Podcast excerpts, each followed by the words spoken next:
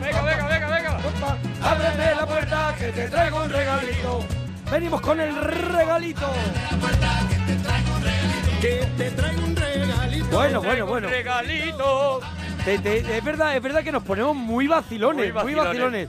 Muy Somos molonguis, somos molonguis molonguis. con esta canción. Sí, y es verdad canción que nos la quita, nos la quita y, Y no somos somos nada, nada. nada, nada, unos señores- ¿ves? Mira, Mira. Bueno, buenas tardes, como Bueno, pues aquí estamos una como noche cada uno.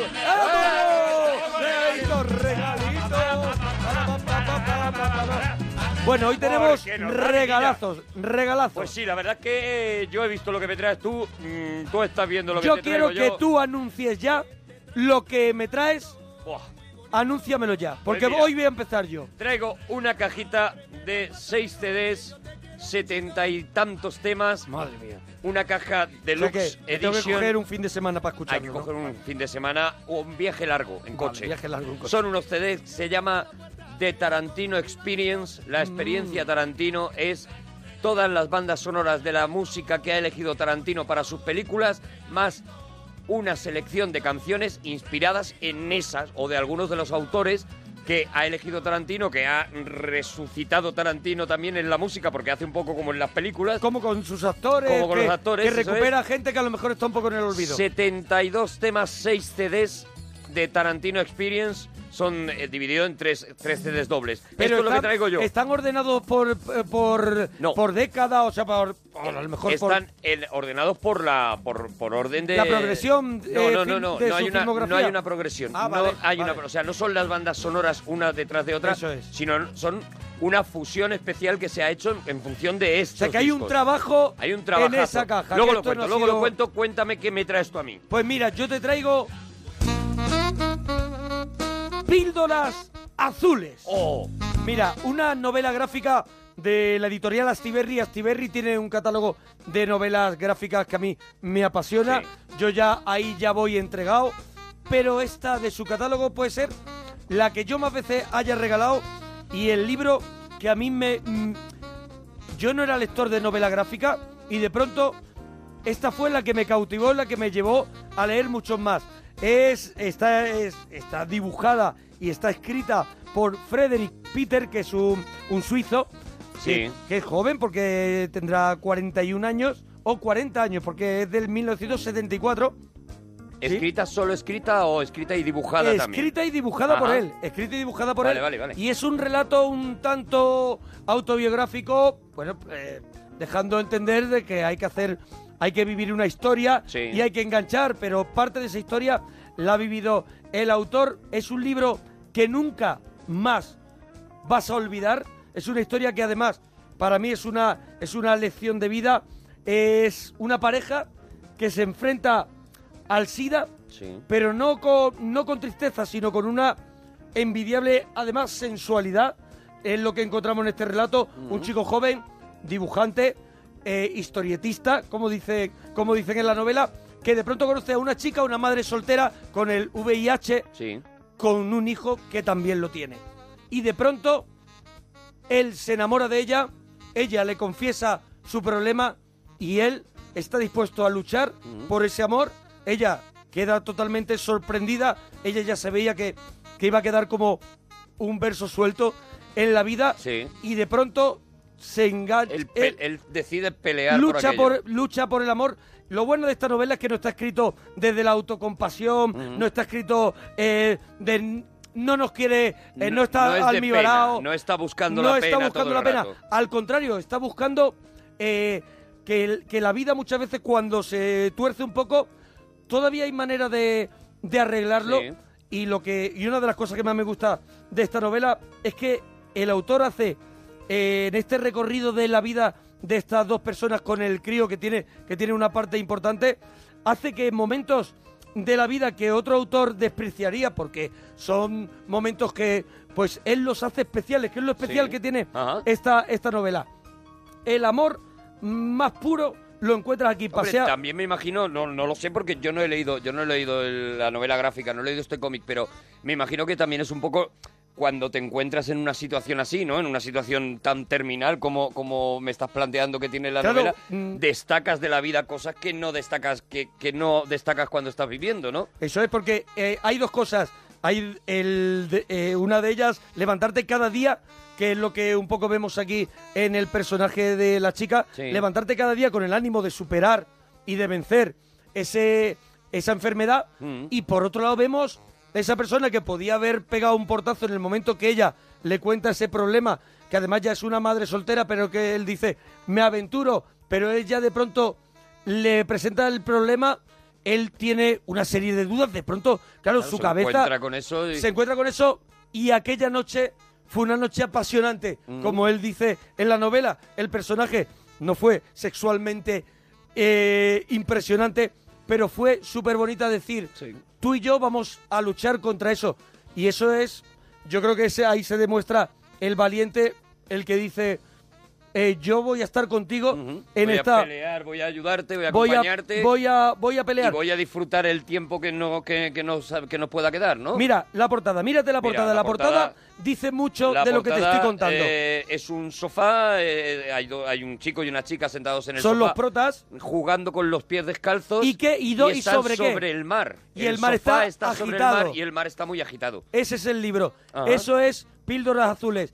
Ellos están en ese sofá jugando, jugando con los pies, Sí. mientras que el mar so- bajo, bajo sus pies, bajo ese sofá, está agitado en tormenta. Ellos van a navegar en ese sofá juntos y ninguno de los dos durante la novela va a abandonar ese sofá. Es un Eh, dibujo en blanco y negro, por lo que veo, lleno de detalles, por lo que estoy viendo, son incluso primeros planos de, de una colilla de repente aplastada en el suelo, El autor- una, una bombilla con rodeada de mosquitos, o sea, detalles mínimos, ¿no? Mira cómo comienza, comienza con una especie de vemos como si fuera una unas moléculas, vemos Sí. vemos unos unos no sé cómo describir, unos átomos o Sí, algo que está células. células. ¿Qué pasa? Eso se va se va abriendo, que es el comienzo como tú decías de de Watchmen, Sí. ¿no? Ese ese Sí. que va de una cosa insignificante A algo más más, grande, amplio. sí. Y él eh, su primera de las primeras novelas que hizo fue Lupus que era eh, de ciencia ficción y es un loco de la ciencia ficción que hace una de las novelas más realistas, hiperrealistas, que yo, bueno, consumo novela gráfica no tanto para conocer todo lo que se hace, pero creo que es una novela muy, muy real todo lo que ocurre Tiene una pinta espectacular, ¿eh? y entonces él mezcla ese, ese dibujo que él, que él ha mamado de la ciencia ficción, lo incorpora aquí. Yo creo que, que es un derroche de talento lo que hace lo que hace este hombre y una cosa que tiene esta novela gráfica es que todos tenemos una parte de nuestra vida que aflora en la lectura de, Aquí, de ¿no? esto porque hay un problema muy gordo pero la relación cómo llevan ese problema se puede llevar a cualquier problema de la vida y cómo lo afrontan y hay un niño que va a tener una vida pues hasta hasta su muerte con una enfermedad Sí. cómo ellos se enfrentan a qué será de este de este de este este, niño. niño. y vemos cómo oye cómo la gente puede puede no hacer una huida hacia adelante y quedarse a arreglar un poco las situaciones eso es lo que nos demuestra el prota de, de esta maravilla libro Píldoras azules se llama. Píldoras azules y está escrito por Frederick Pe- Pierce. Peters. Peter Peters, sí, o Peters. como sea en suizo Peters. y es de Astiberri.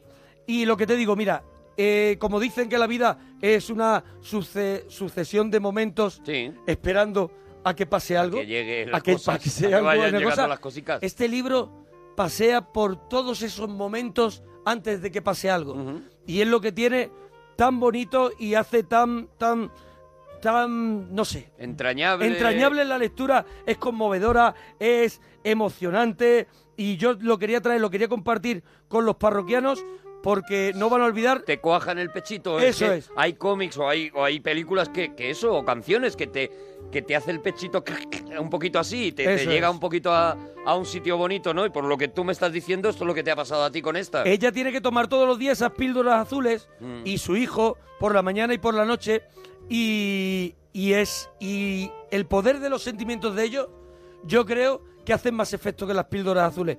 Es un poco lo que quiere lo que quiere contar el autor en este libro eh, que yo he, he investigado uh, que es un tanto autobiográfico Sí. de la vida del propio autor y que merece mucho la pena que los parroquianos Mira. eh, mm, lo lean. Me recuerda mucho en algunas de las cosas a, otro, a otra novela gráfica que ya nos trajiste tú aquí al regalito, Arrugas. Arrugas, eso Arrugas, es. el planteamiento de Arrugas también un poco autobiográfico, también contando las cosas de una enfermedad desde un punto de vista muy distinto, como muy hay otro, positivo, como muy- hay otro ratito de vida, Eso es. otro ratito de vida durante ese momento. Durante, durante todo eso, Vale. a- aparte de penar Ha porque llegado la- tienes eso, Ha llegado la enfermedad.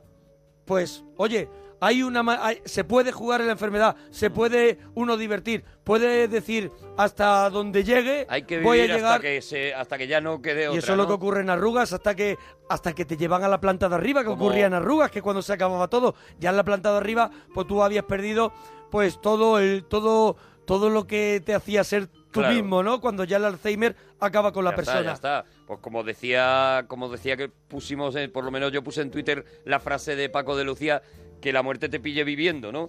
Pues este esto sería es. el espíritu de Píldoras Azules, por lo que veo. Es un libro que, ya verás, Arturo, cuando lo leas, no lo vas a olvidar. Es una. No, no, me lo voy a es- leer ya mismo. Es el libro que lo hizo cono- a conocer internacionalmente al autor, eh, nominado a muchísimos premios y es como empezó a jugar también dentro de la novela gráfica en Europa con Píldoras Azules, que ya es una novela antigua del autor, Hmm. que él ya la ve con mucha distancia porque ha hecho muchas cosas, pero que yo creo que, que fue la obra con la que él se quitó de encima un peso que tenía, lo plasmó aquí, lo compartió con todos nosotros y es, eh, por, por lo que hizo el autor, Sí. nosotros tenemos que concederle a él también el gusto de leer. Hombre, claro que sí. Además, mira, por lo que he estado viendo, ojeando un poco, para la gente que no esté acostumbrada A ver, a ver, ¿cómo, leer cómo, lo, cómo novelas cuentas gráficas, tú esta novela gráfica? Lo que Eh, l- me parece una novela muy fácil de leer porque está muy dividida. Prácticamente todas las todas las páginas son pues la estructura lógica de seis viñetas por página O y algunas algunas que son tres viñetas cuatro, alargadas, eso pero es. muy ordenadito. No es mm, siempre la viñeta cuadrada, es decir, no es de estas que de repente una viñeta se monta en otra o una página pasa a otra y no, está muy ordenado. Es una es una lectura fácil Es para alguien que no se haya leído nunca una novela gráfica. personajes cercanos, personajes que podemos tener todos en nuestro, en, de vecinos en nuestro edificio. A- todo, ya te digo, las mejores partes están en un café. En un café, en un bar, las mejores partes están en el- durante el desayuno de la pareja, cuando se acerca el hijo pidiendo el biberón, ahí están los mejores momentos, o ellos echando un cigarrito en la cama y cuando ella le pregunta, eh, ¿tú me quieres de verdad? ¿Por qué me quieres? ¿Y, y por qué haces esto? Ujú. Esos son los mejores momentos de la Un novela. auténtico cómic de superhéroes, por lo que me estás contando. Eso ¿no? es, son superhéroes de la vida. Eso es, Superhéroes de la eso vida. Píldoras azules de Astiberri, Pintaza. de Frederick Peters Oh, y qué que se regalito puede más chulo y me has que se- traído. y que se puede encontrar en todos los lugares del mundo al precio además ¿A cuánto está? 16 euros. Oh, fíjate, pues es- libro, libro, ¿eh? es libro, ¿eh? El Libro, libro, no, el no libro. te veo ni, ni un No, cómic. no, no, no, no. No, es, esto es, una libro. cosa para echarle unos cuantos días y para disfrutar, porque además, por lo que yo he visto, eso, las eh, viñetas están llenas de detalles para que te re- puedas recrear en cada viñeta. No tiene, yo, yo solo te digo una cosa, no tiene una sola lectura. Así te lo digo porque Pues yo ya está, pues te lo mm, compras y lo vas a estar amortizando un montón de tiempo. lo quería preparar y he empezado otra vez a leerlo y ya no lo podía dejar. Claro. Es el libro que me has regalado y hoy te lo regalo a ti. ¡Qué Para ti, maravilla! Píldoras Azules. ¡Qué maravilla! Píldoras azules, el regalo de Monaguillo. ¡Vamos, vamos! ¿Eh? En cuanto Estoy- ponen esto, es- ya es locura. ya es Estoy locura. loco porque me des caña, Oh. estoy loco. Pues mira, vamos, vamos con, con este Tarantino Experience, la música de e inspirada en las películas de Quentin Tarantino. Ya lo he dicho antes, son seis CDs, son tres CDs dobles, han ido saliendo por separado, pero ahora ya lo han sacado en una edición especial, una edición que en la que salen todos juntitos, de dos en dos, en tres paquetitos de dos, y la verdad es que es una auténtica gozada escucharlo, es pues lo que te digo, para de repente metértelo, meterte en el coche y decir, mm, como en los anuncios, hasta que ya el coche reviente. O sea, voy a conducir. Es un. Yo. Es música para llevar en el coche, pero es música pues, sobre todo también para disfrutar de las películas de Tarantino, para volver a verlas en la cabeza O y para volver a ver lo que hizo este tío, ¿no? Es música de las pelis y también música inspirada. en sus es. películas Hay alguno de esos autores, como te decía antes, que él rescató del, del olvido y que de con repente muy buen gusto, por cierto. y que de repente sacaba un tema que decía todo el mundo, pero esto quién lo canta? Y bueno, pues recuperan otros temas buenos de esos autores, hay otros temas que están muy cercanos a, a temas que él ha recuperado, el sonido todo el rato es coherente, el sonido todo el rato es... Todas las canciones podrían estar en una película de Tarantino. Eso es lo, lo genial de quien haya hecho esta selección y quien la haya ordenado de una manera que de verdad que es armónica, que de verdad que te, que te sale bien, ¿no?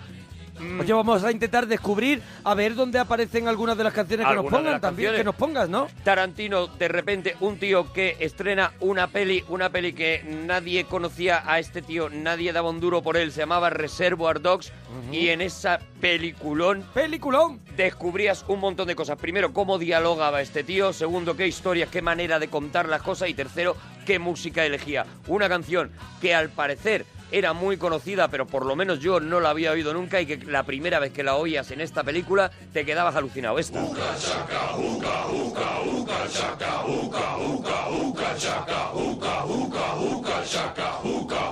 I can't stop this feeling.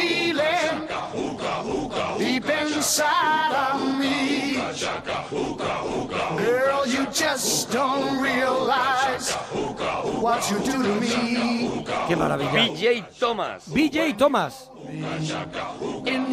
Oye, Esto Quiero aparecía recordar en, que- en qué momento. Aparecía en uno de los momentos, no en el momento en el que van todos Andando andando, a cámara este, lenta. este mítico, Sí.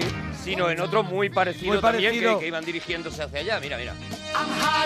Y luego aparecía como en el coche también, eh, estaba montado varios planos sobre Sí, esta, bueno, podemos decir, música. podemos decir que era el tema de la película un poco, el Ah, bueno, el, uno de los principales, ¿no? Era de uno, uno de los principales y, y el que más comercial se hizo porque luego apareció en 20.000 millones de anuncios, de hubo, hubo, eh, campañas, por ejemplo, del Corte Inglés, me acuerdo que ese año Sí. cogió esta canción. Me gusta- Apareció luego en un montón, se hicieron millones de versiones a Me- partir de ¿tú ahí. ¿Sabes lo que me gusta de Tarantino?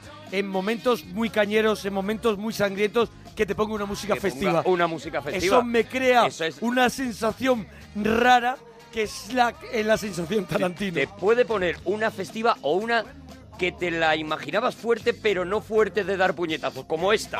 Gotcha. Uh-huh. You thought I didn't see you now, didn't you? Este es Joe Tex. You try to Y esto es cuando le están pegando la paliza a Eric Roth, a, a me. Ah, sí, sí, a- a- Se me ha ido también. Rod. Eh, Rod. Sí, Rod. Se me ha ido también. Cuando le están pegando la paliza ya allí, eh, después de. Sí, del bueno, cuando ya está arrastrando allí, sangrando, ¿no?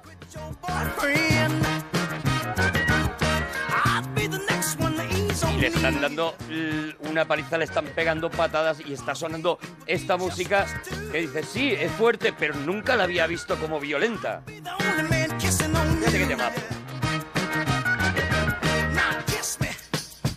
¿Cómo se llama el tema? Lo tenemos ahí. ¡Ay, gacha!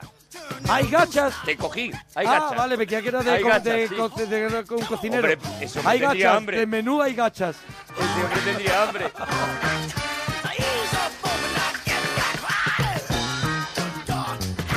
Qué maravilla. A él le encantan, le encantan, bueno, le encantan las, las melodías que aparecen de, de no se sabe muy dónde. Y tú decías antes, qué bueno cuando pone una música festiva, pero qué bueno cuando en una escena súper violenta lo que pone es todo lo contrario, la canción más melódica del mundo. Hay un tío que está bailando delante de otro, pone la radio, el otro está atado y tiene un cuchillo en la mano. Y el otro y le va tiene a dos orejas de momento. La oreja, eso es.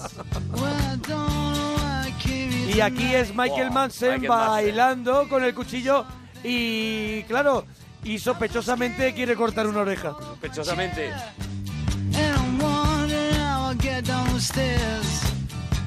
Clowns to the left of me, jokers to the right. Here I am, stuck in the middle Escena, escena mítica. El de ¿eh? la oreja era Steve Buscemi, ¿no? Buscemi. Sí. Es que claro, nos hemos traído los datos de la peli y los estamos de la diciendo todos de no, cabeza. Estamos hablando, estamos Sí. hablando de la música y nos vamos a equivocar en, la- en alguna Bueno, de las bueno, escenas, bueno, pero, pero, pero, hombre, lo, intenta- lo, lo intentamos haremos- decorar, lo intentaremos Ya decorar. haremos un cinexin de Eh, Reservoir Dogs, de, y de ya hemos hecho también. Kill Bill y haremos, haremos. ¡Oh, qué maravilla, mira, mira! Oreja fuera. ¿Ves cómo todo pide coche y Sí, horizonte? sí, sí. Te digo que te puedes hacer el, viaje más feliz de tu vida con este, nada más que con estos discos. Sí, bueno, esta onda es Born to be Wild, es Eso un es, rollo es. de hacer kilómetros. Con esta película consigue todos los premios internacionales, consigue, consigue una Claro, cosa... desde- a- aquí consigue desde, lo, desde El eh, prestigio. ser un indie a, a ser un director el de Hollywood. prestigio, el prestigio absoluto y que los hermanos eh, Weinstein le dejen el dinero que pida para la siguiente película, que ya es la primera que casi todo el mundo vio de, de Tarantino y que empezaba con una conversación. En los discos de Tarantino se incluyen siempre sus diálogos, Sus diálogos. porque son tan buenos, con una conversación y otro de esos temas que me parece espectacular. Mira, esta es la conversación. I love you, honey bunny.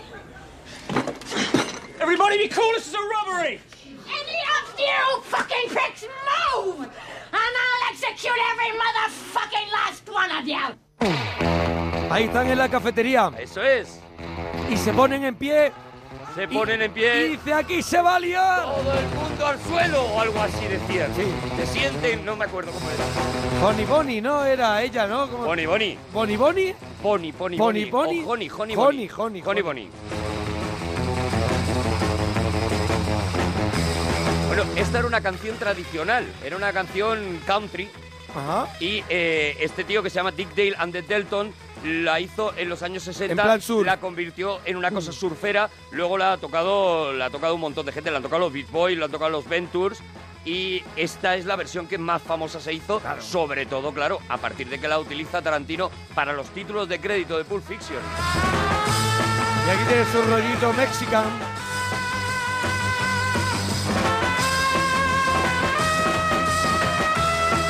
Hasta los Black Eyed Peas han hecho una versión Sí. de este Mirsi, Mirsi Low.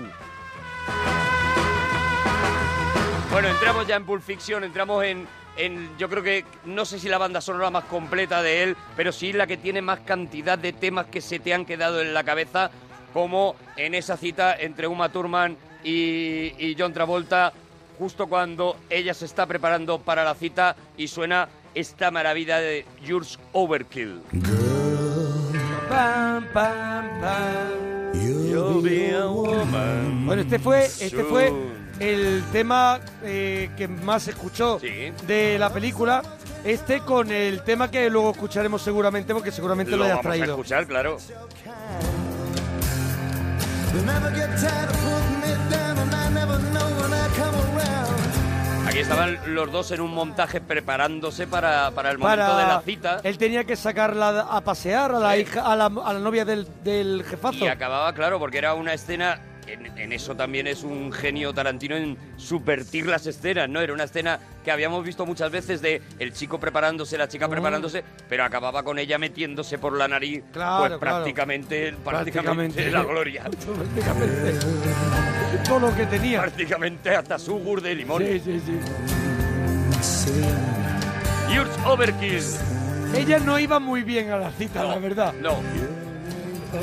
Ya iba enfermita. Sí. Y así acabó. Y así acabó, claro. Así acabó. Mira, otro tema, otro temazo que también estaba en Pulp Fiction y que también lo mismo en cuanto lo escuchas y es, es verdad, qué maravilla. Mira, el Son of a. Preacher Man de Dusty, Dusty Springfield. Guau, qué maravilla. Qué temazo. Bueno, esta, esta por ahora es la que más me gusta hasta ahora. A Dani Solís, que, que está hoy aquí con nosotros, también le La parece vuelto- la ha vuelto la todo mejor loco, ¿no? hasta ahora. Esto es una maravilla. The we go walking then he looked into my eyes. Lord knows to my surprise the only one who could ever reach me was the son of a preacher man. The only boy who could ever teach me was the son of a preacher man. Yes he was. Yes he was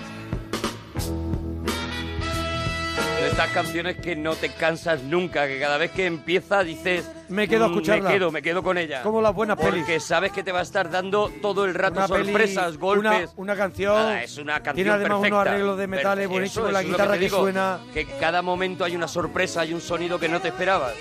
Suenan guitarras caras, eso Sí, me gusta. sí. Se ve que se han dejado dinero. Pero claro, si estamos hablando de Pulp Fiction, tú lo decías antes. Habrá que bailar. Otro tema, Que hay yo- que bailar, claro, de- con Chuck Berry. De bailarse, ¿eh? Bueno. poco. The world famous Jack Rabbit Aquí está el momento en el que están invitando a que bailen John Travolta, Uma Thurman, uno de los momentos de baile más inolvidables de la historia Y del más- cine moderno. Y más repetidos los guateques y Claro, convites de claro, boda, ¿eh? Con gestecitos, con gestitos así. Con los deditos, los dos deditos pasando con por los para dedos. atrás, haciéndose el indio. And uh, how about your fella here? Ahí le invitan a decir unas palabras, se ¿Ves? All presentan. right, let's see what you can do. Take it away. Never can tell. It was a teenage wedding and the old folks wished him well. You could see that Pierre did truly love the mademoiselle. And now the young monsieur and madame have rung the chapel bell. C'est la vie, say the old folks. It goes to show you never can tell. They furnished off an apartment with a two-room robot sale. Que no tiene tema malo, es que no tiene No, no canción tiene, mala. tiene. Y consigue que la consiga, al igual que hemos dicho muchas veces de Spielberg co- con, John Williams, que al final sea casi imposible eh, desarmar la escena, o sea, Claro, lo que- quitarle la música a la escena ya, la, la música ya pertenece, a ese la momento. escena. Lo complicado es que cuando hablamos de John Williams y. y Está hecho Spielberg, para, sí. Está pensado para, Para eso. eso. Lo complicado es que este tío se pone con su colección de discos, va ¿Qué eligiendo, tiene aquí? un Sí. sonido, una, una capacidad para, para escuchar el sonido y, mezclarlo con la imagen. Las- la imagen tiene y sonido. casa la imagen a la música, la sabe casar. Hay gente que, como Tarantino, que sabe ponerle sonido a las imágenes señor. de una forma... Sabe cómo suenan, incluso sabe lo que tú decías antes, que escenas que deberían significar una cosa, la música les cambia ese significado y de repente significan un poquito más, le cargan un poquito más de, de sentimiento, de, de sentido, ¿no? Con la música cambia la velocidad de la escena para, para, para mucho Para- más velocidad o menos claro. velocidad. La música es capaz de frenar, De frenar. algo que sea muy, muy violento o muy, o muy loco. Es absolutamente prodigioso. Ahora nos vamos después, fíjate que solo estamos en las dos primeras películas de Tarantino, ¿eh? Nos vamos a la que nadie quiere y yo sí la tengo en mi Jackie corazón, Brown. Jackie Brown. Jackie Brown tiene momentos musicales espectaculares, pero para mí el mejor de todos es el final, el Across, eh, Across 110 Street. O sea, a través de la calle 110 es el tema de Bowie Womack, es el final de la película que no vamos a destripar por si no lo has visto, pero fíjate qué temazo. Aquí que hace una recopilación de lo mejor de la música negra en esta, en esta banda sonora. Tú fíjate qué temazo de Bobby Womack. Trabaja muy bien la música negra, trabaja muy bien también el funky, trabaja muy bien el soul y le gustan mucho estos bajos graves. Sí. Así empieza la película y termina la película, con este temazo.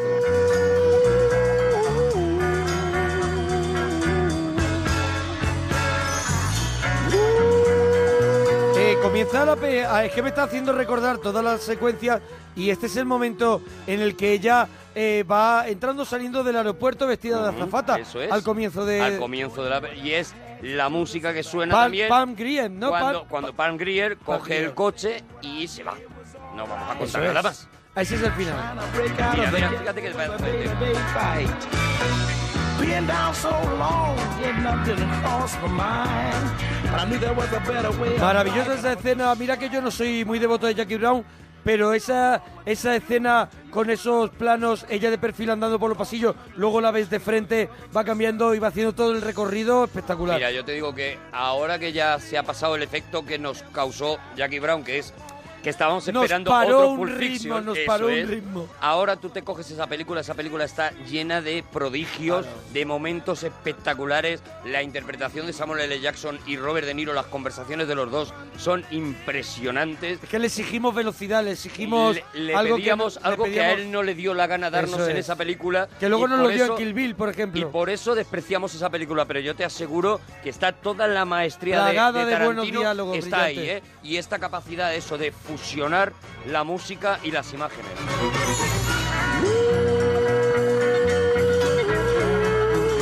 Pero nos vamos a otra peli. A otra peli. A partir de ahí ya nos salimos de la zona canónica, digamos, de las pelis que él eh, ha puesto dirigida por Quentin Uh, Tarantino. pero ha, ha producido... ha producido, ha participado Ha en episodios de Eso. algunas películas, como por ejemplo esta, en Four Rooms, Sí. que además de ser el productor, hacía uno de los episodios y tenía un temazo de Combustible Edison. También usado en todos los anuncios del mundo.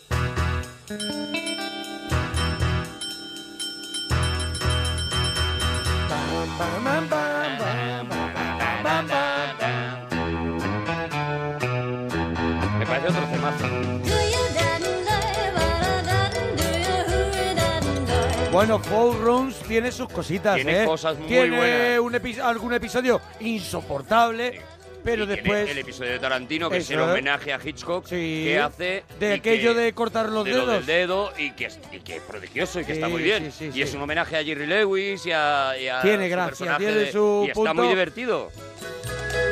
Estaba ahí Robert Lo Rodríguez mejor es también, la, ¿no? es la banda sonora, sí, Robert Rodríguez dirigía el de, el de Antonio Banderas.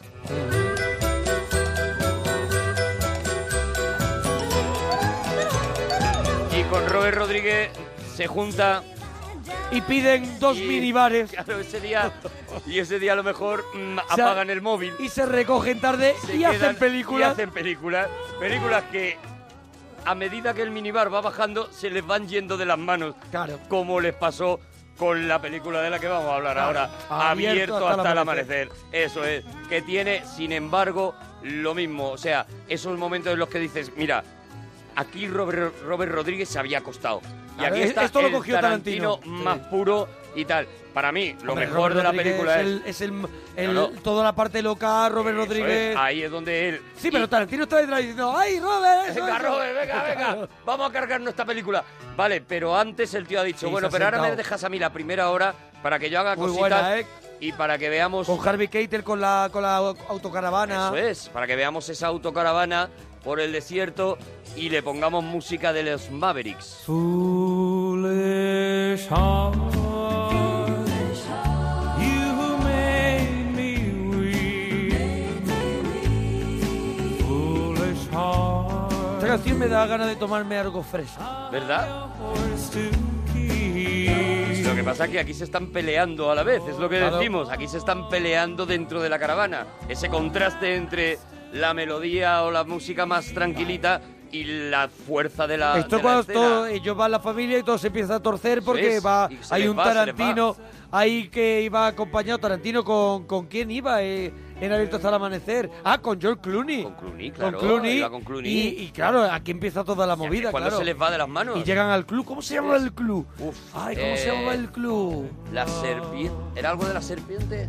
La teta enroscada. enroscada, eso, eso sí. bien que había. Dani Solís se lo Fíjate qué- sabe. Qué, inocente soy. La serpiente. La serpiente es la que llevaba enroscada. La que llevaba enroscada Salma ella, ella, ella, ¿verdad? Eso. Esta es seguramente, aunque luego está el tema fuerte de ZZ Top y donde está ya Oh, bueno. lo que lo que tú decías, ese, ese mexicaneo que le gusta tanto le gusta tanto a. Rodríguez como a como a Saca más a tequila, saca más tequila. Tiene cosas curiosísimas, como por ejemplo, mira, hay un disco, vamos a poner nada más que un trozo porque entiendo que es un rollo, pero por la curiosidad, ¿vale? Hay un disco muy conocido en los Estados Vamos a Unidos. poner solo un poco porque entiendo que es Sí, un rollo. Sí, Muy pero es curioso, es Bien. curioso. Ahora vas a entender por qué. Hay un disco en Estados Unidos que es uno de los discos más vendidos en todo, en todo Estados Unidos, ¿vale? Es un disco que se llama John Wayne and America. Y es para broma, Es ¿no? John Wayne, claro, imagínate, es John Wayne entre recitando y cantando Oh. algunas de las cosas. Bueno, pues esto suena en Abierto hasta el amanecer. Vamos a escuchar un poquito.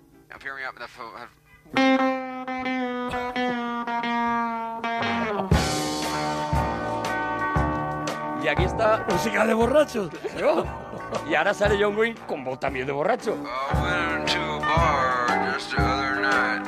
Y este es uno de los discos más vendidos. Este es uno de los Estados discos más Unidos. vendidos. Todas las familias tradicionales Tienen su su disquito de John borrachito. Wayne and America. Esto es un tío tuyo borracho cantando encima de música. Pero está todo el rato hablando de Claro, de América, que hay la que más ser- grande, América, el espíritu eso americano, no sé qué. Entonces, ellos lo ponen un poco para decir, fíjate, bien, fíjate lo que tenemos aquí. Cada Bueno, uno que tenga sus cosas. Como curiosidad lo pongo, porque ahora nos vamos a la siguiente película ¿Cuál fue? ¿Cuál institucional de Quentin Tarantino. ¿Cuál fue? Te voy a poner un sonido de 40 segundos y vas a saber cuál es.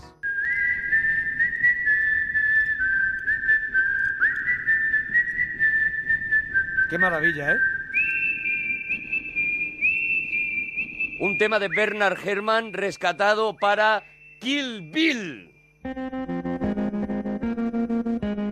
Este tema anterior era un tema que estaba en una película que aquí en España ni siquiera se estrenó. Se llamaba Nervio Retorcido, Twisted Nerve. Y lo utilizó Era- para eso. Y lo utilizó para eso, Para claro. que fuera un nervio Para retorcido de la esa película. escena en la que Anuncia, ¿no? Un eso poco- es, en la que va vestida de enfermera a matar a, a matar a la, a la mamba negra, ¿no? La bang, La gente que no ha escuchado el cinesín que hicimos de Kill Bill, Sí. de, para, Que se lo eh, escuché. Kill Bill es una sola película que se, se tuvo que dividir en dos, Kill Bill 1 y Kill Bill 2. Nosotros hicimos el cinesín, que lo escuche Que lo en escuchen, que lo escuchen. ondacero.es. Ahí está. Ahora que se queden con este temazo de Nancy Sinatra, el Bam Bam.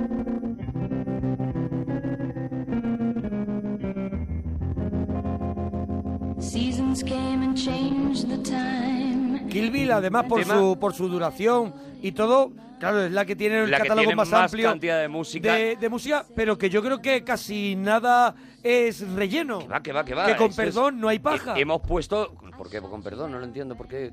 Ah, ¿Con perdón? no se me ha salido Claro, no hay paja quiere decir que no que sobra no hay nada, ¿no? relleno, ¿no? hay relleno. Con No perdón. sé, No sé por qué pides perdón por la paja. Por el relleno no también lo no pido. veo que haya que pedir Lo perdón. pido por el Por el relleno. ni por la paja. No lo creo que lo. Los que llevamos relleno tenemos que pedir perdón.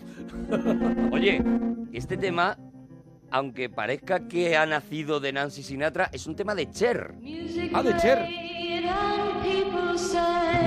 Un tema del que. Sí, eh, hombre, Cher con Nancy el Mario, Cher con el Mario eh, hicieron unas canciones estupendas La en los años sacó, 70. pasó completamente desapercibida, pero Nancy Sinatra lo volvió a grabar y sobre todo, claro, cuando se Nancy hizo conocido, Cogía todo lo que cogía eso. todo lo que había. Y bien. todo lo que había y sonaba, Nancy. y sonaba en alguno de los momentos más tensos de la película, sonaba este Bam Bam, pero también sonaba en otra escena mítica Porque, perdóname, porque Tarantino también lo que hacía era coger una música que identificara momentos en la película. O sea, coger una música que ya te iba a anunciar Eso es. que iba a ocurrir algo y entonces él, durante la película, esa sintonía, esa, esa es. melodía se escuchaba y dice, Esta cuidado. suena, estoy recordando ahora, justo después, al principio del todo, después de que suena el primer tiro que da Bill a la, a la cabeza de la novia tirada en el suelo, ensangrentada.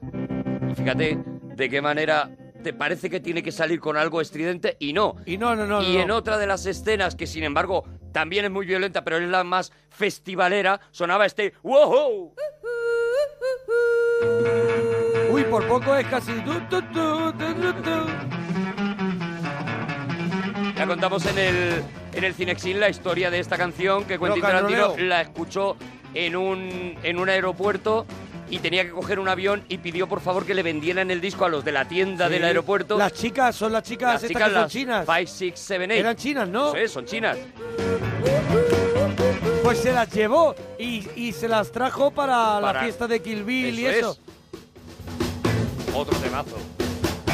Claro, lo bueno que tiene Kill Bill es que es tan, pasa por tantos estilos y pasa por tantas maneras que cada música es prácticamente, pues está desde el clásico americano que hemos escuchado de Nancy Sinatra, esta medio locura de fusión tecno con música china o Lole y Manuel. Impresionante.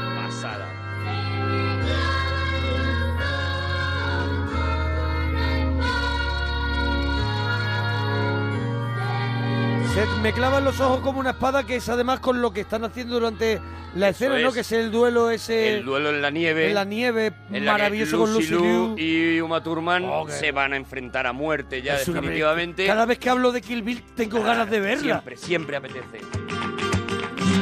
¡Ah! ¡Vamos! ¡Zap, Y este maldito genio rueda una escena de batalla de katanas con esta música de fondo. Y Se le lo queda puede bien. permitir y lo y lo hace consigue. bien. De amores llora una rosa y le sirve de pañuelo una blanca mariposa. ¡Vamos! Esto pertenecía al volumen 1 o volumen Este es 2. el final del volumen 1. Final del volumen 1 de Kill Bill. Esta es la batalla con la que acaba el Sí, volumen sí, 1 sí. de Kill Bill. Y en el volumen 2 tenemos maravillas. Nos podíamos tirar solo con la banda sonora de Kill Bill. Claro, Se puede claro, hacer pero un venga, regalito, pero estamos con el Tarantino Experience, que tal, y sí que quiero terminar para que se vea hasta dónde te puede llevar con la segunda parte, precisamente con el segundo volumen de Kill Bill, que ya es un volumen que en vez de coger canciones de fuera, además coge por primera vez una banda sonora escrita para él Mm. por el grupo Chingón, el grupo de Robert Rodríguez. Chingón me vuelve Chingón loco. me vuelve loco como nombre de un grupo. Como nombre de grupo me y como vuelve loco. concepto de Robert, de, de Robert Rodríguez como golfo. Entonces, él hace un montón de temas que se van viendo a lo largo de toda la segunda parte, que está muy ambientada en Sudamérica. Y cuando termina la película, cuando vemos ese plano en blanco y negro de la novia yéndose por fin feliz en el coche, suena esta maravilla. Y te vas con un buen rollo del cine. Porque, porque todos hemos, todos estábamos felices por la victoria Claro. de ella. Esto no, me no, no veo mejor forma de acabar esa película que con esta canción.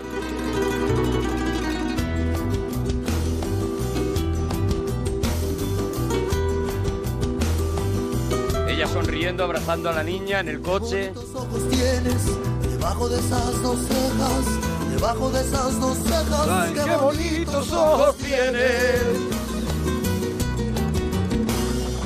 Ellos me quieren mirar, pero si tú no los dejas, pero si tú no los dejas, ni siquiera parpadear.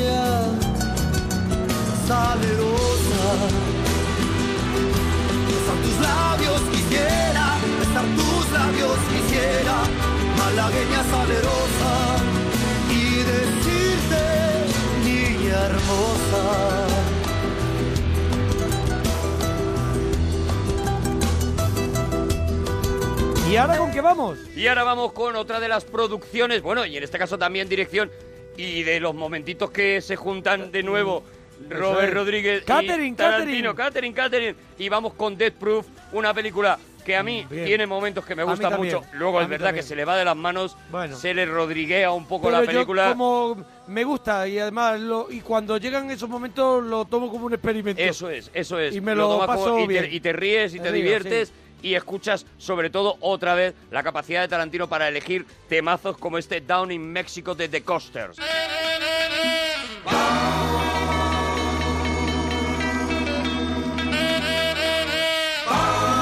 maravilla, qué maravilla. Mira, mira, mira, mira qué temazo.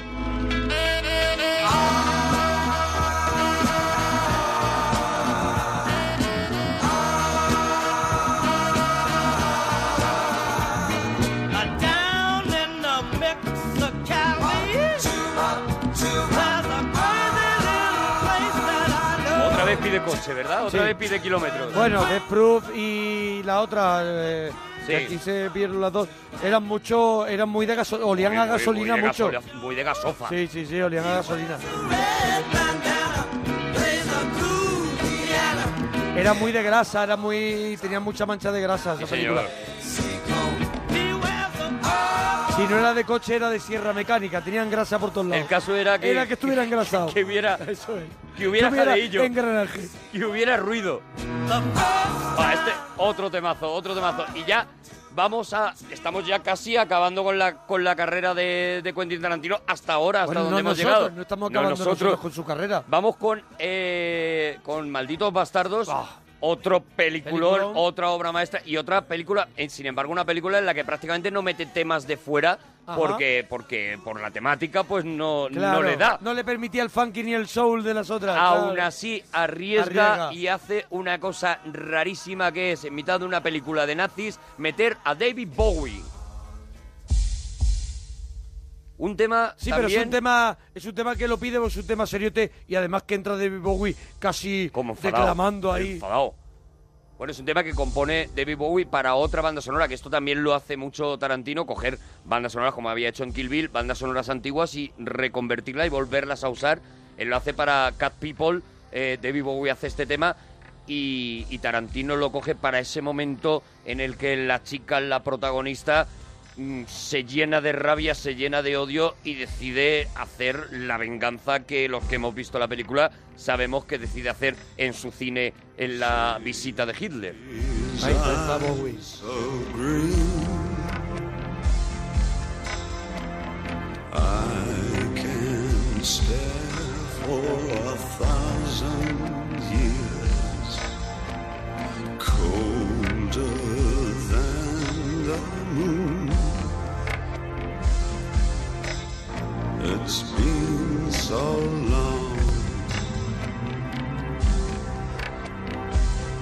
eso, el tío arriesgando otra vez y ya nos vamos a la última película que tenemos, que conocemos de él, la última película de Quentin Django. Tarantino, a Django, en donde vuelve a arriesgar de nuevo y hace una cosa que es contratar a un DJ y pedirle mashups, pedirle eh, mezclas de canciones que a él le gustan porque piensa que la canción le vale, pero...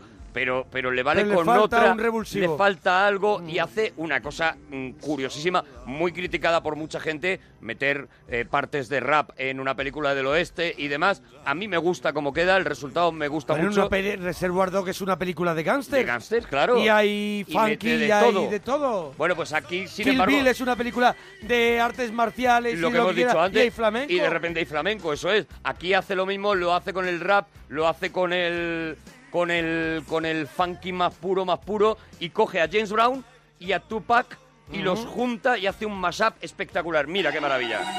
Payback se llama. Vuelve y paga.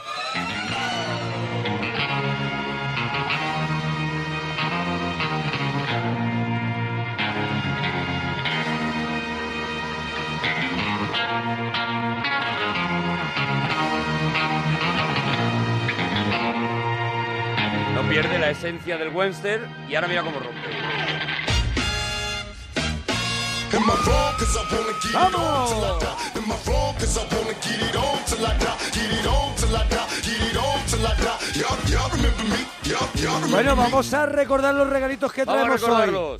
Mira, ver, yo te he traído, traído- Píldoras Azules, una novela gráfica maravillosa de Frederick Peters, eh, de la editorial Astiberri, que está, pues, en todos los lugares donde, ¿no? donde tengan buen gusto para, para ofrecernos buenos libros. En lugares elegantes. Eso es, en FNAC, en la Sí, Casa en del Libro, de cómics, en la Central, en Internet, Inglés, en el Corte. Inglés, en todos los sitios a 16 euros. Marca aquí el código de barras del libro y que yo no dejaría pasar esta novela gráfica porque es, es una maravilla. Sácalo, mm, saca lo mejor de ti y te muestra que la vida puede ser maravillosa. Píldoras azules. Y yo he traído de Tarantino Experience, música de y inspirada en las películas de Tarantino.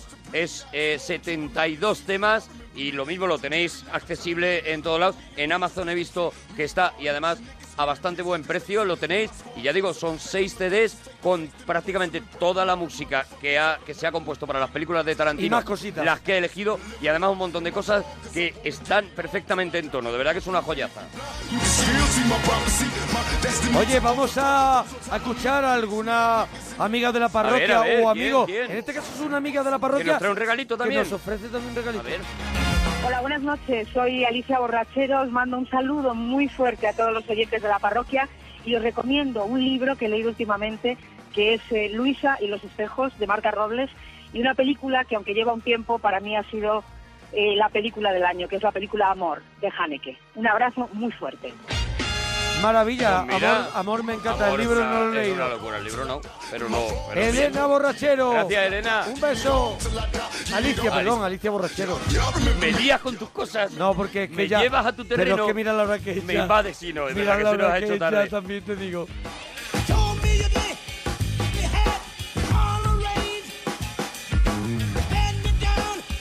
Last chance, fancy pants.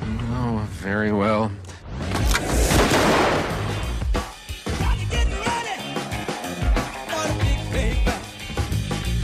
Recordamos, recordamos Vamos a recordar. que tenemos los twitters para la gente. Oye, si nos quieres comentar, ¿te ha gustado el regalito? ¿Me ha gustado más este? ¿Me Oye, ha gustado lo otro? ¿O tú te los quieres? Nos da muy buen rollo cuando nos pone gente, mira, por tu culpa, porque es. tú dijiste que me comprara píldoras azules y nos cuelgan la, La fotito, fotito. de que se lo han comprado. Oye, pues un gustazo, Nos ¿eh? da mucho gusto, no por nada, hombre, lo que esperamos es que os gusten, son cosas que nosotros traemos, que a nosotros nos gustan y os la traemos pues con La todo el cariño del mundo.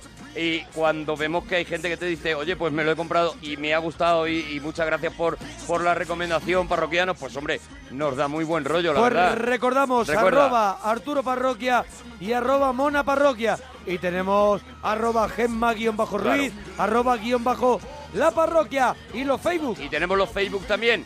Facebook.com barra monaguillo cómico. Allí en Facebook también, ¿eh? Nos dejan un montón de cositas y de, oye, me he comprado, y nos cuelgan hasta vídeos. A mí me han colgado hasta vídeos de, mira, esto pusiste el otro día de cuando hemos hecho especiales como el de Stromoduro, el de ACDC. Sí. Nos cuelgan su vídeo favorito y demás. Facebook.com barra monaguillo cómico o Facebook.com barra Arturo Todopoderoso. La semana que viene voy a traer un regalito traes, qué para los amantes de la guitarra Oh. que van a flipar. Vamos a hacer un recorrido por los mejores guitarristas de la historia. Oh, qué maravilla. ¿Y con qué guitarra tocan o tocaban? ¡Hasta mañana, Adiós, parroquianos!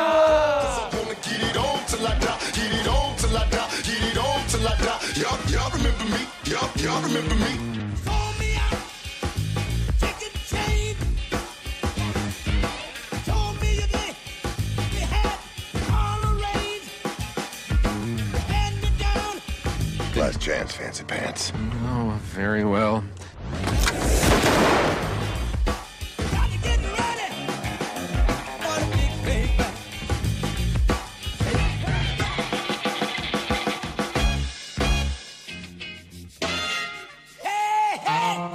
Am I wrong? Cause I wanna get it on till I die. Am I wrong? Cause I wanna get it on till I die. Get it on till I die. Get it on till I die. Y'all, y'all remember me? I like the way you die, Am I boy. wrong? Cause I wanna get it on till I die. Am I wrong? Cause I wanna get it on till I die. Get it on till I die. Get it on till I die. Y'all, y'all remember me? I like the way you die, boy. Only wish to breed, I to a million seeds. Y'all remember me? Legendary, live eternally. Bury me in pieces cause they fear. Reincarnation, niggas screaming peace cause they fear. When my squad face them, take them to places, take the face, then erase them and break them. Murder motherfuckers out of waiting and quicken and base. Blast me, but never ask me to live a lie. Am I wrong? Cause I wanna get it on till I die. Now, even if you blind, you can still see my prophecy. My destiny to overthrow those on top of me. Bitch made niggas in that bullshit you going through. Outlaws, busting, busting, we untouchable.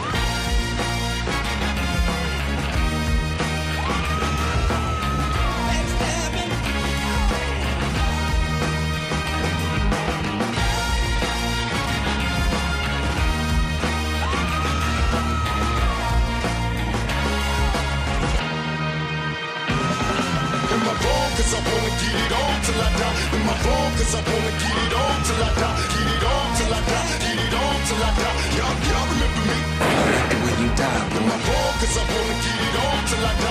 wrong? Cause I wanna get it on till I die. Get it on till I die.